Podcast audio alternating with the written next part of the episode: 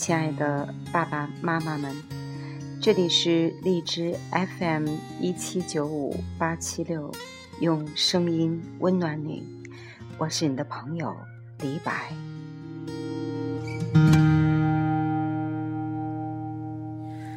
留在抽屉的纸条，是你越过谁和谁的画面，偷偷穿越的小说。背着老师家长读好几遍。你们愿意听一个学习不太好的孩子的妈妈唠唠叨叨吗？今天在这里，我想分享困惑了我一年的问题。孩子小学的时候，我没怎么管过，除非他撒谎或者别的，我认为。更重要的问题，因此，我的儿子是放养出来的。因为放养，养成了不羁的性格。他的不羁不在表面，而在骨子里。表面上，他是一个很听话的孩子。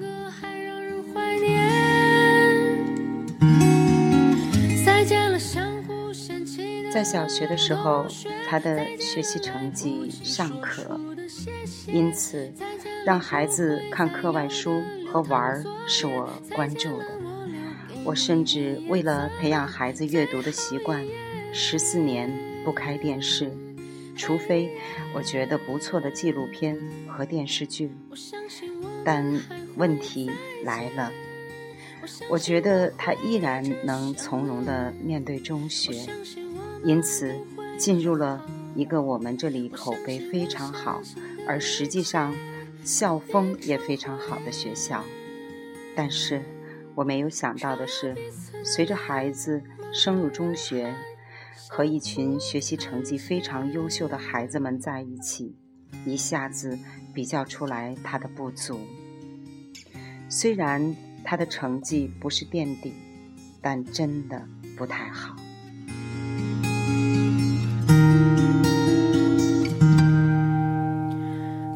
上的都是答案，考试题和喜欢谁的。其实最让我纠结的还不是孩子的成绩，而是他因为没有学习的热情，所以方法更无从谈起。最重要的，因为无法从容面对，他并不十分的快乐。他连和我多聊会儿天、阅读的时间都没有，更不能说一起去看一场好的电影。因此，在过去的一年里，我和孩子同时陷入了不适应。其实呢，我比孩子更加不适应。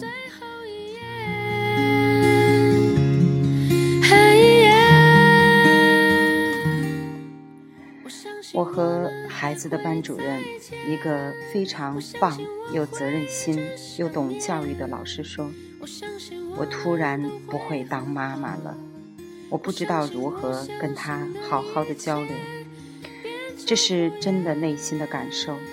但是这两天，随着和朋友、和老师等等多多的沟通，找到了内心的方向。多少澎湃如海，如今成了感慨。我现在确定，只要我的孩子他自己内心不觉得有问题，他的成绩在多少我都接受。而且我调整了聚焦点，把成绩放在了其次。我把中学或者未来高中。当做培养孩子人生态度的焦点上来，告诉他，尽管学习生活那么的累，那么苦，而且枯燥，你都不要逃避和放弃，因为你现在放弃了，未来的人生碰到困难也会放弃。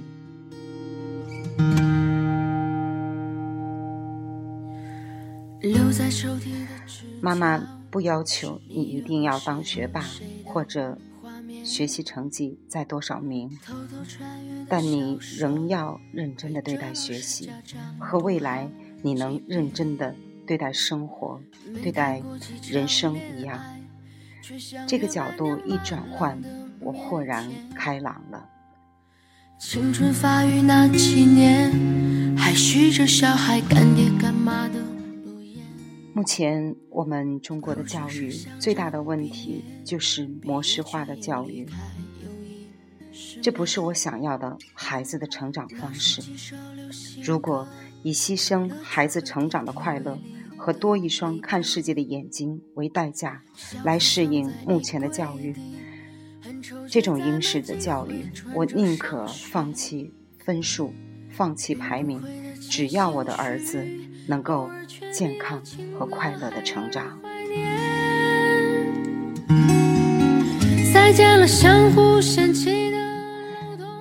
人生有一场大考，还早，而人生的大考对于一个男孩子，是他的价值观、意志力和学识的积累。如果没有阅读，等于关闭了让孩子看世界的眼睛。这个是我万万无法接受的。与其让我的孩子和一大群那么多学习优秀的孩子比较，变得自卑，不如把补习的时间用来更多的阅读。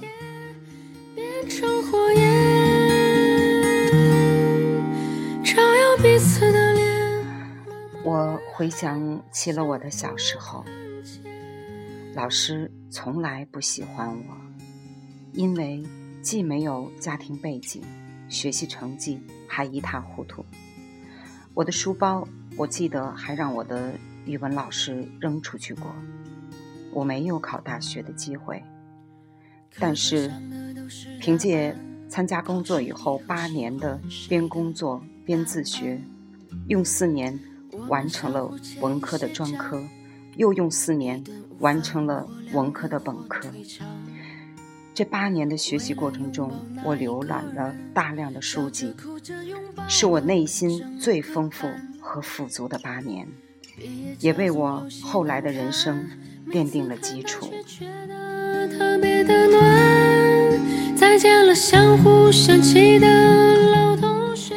前几天我看到一组惊人的数据，我们先不说世界上阅读程度最高的国家德国。只说以色列犹太民族，这是一个伟大的民族，在两千年没有家园，四处颠沛流离，遭到屠杀，但是都没有失去这个民族的灵魂。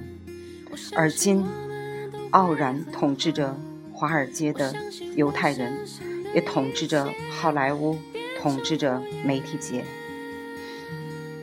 他们每个人每年平均的阅读量不少于六十五本，而中国平均的阅读量才不到两本，连零头都不如。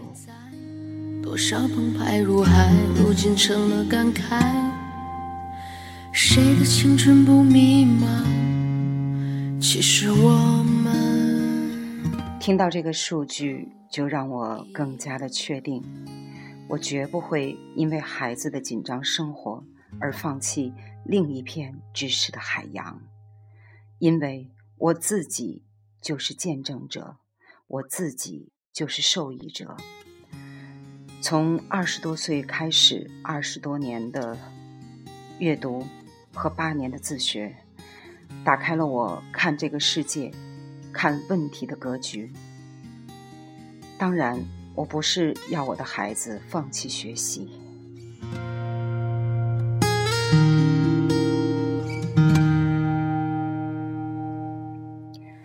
反而我让他关注自己对待这人生逃不过去的事情的时候该如何从容面对。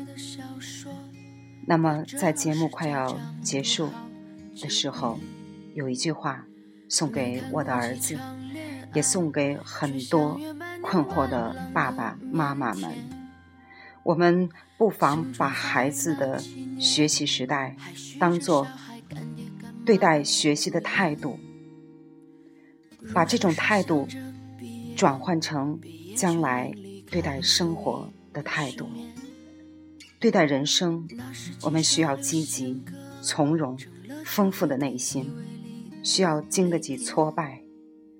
因此，这句话送给正在收听这个节目的所有的爸爸妈妈们：但行好事，莫问前程。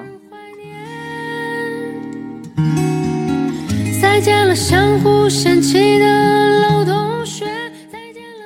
我们选择用积极的人生态度去面对我们所有碰到的问题、困难。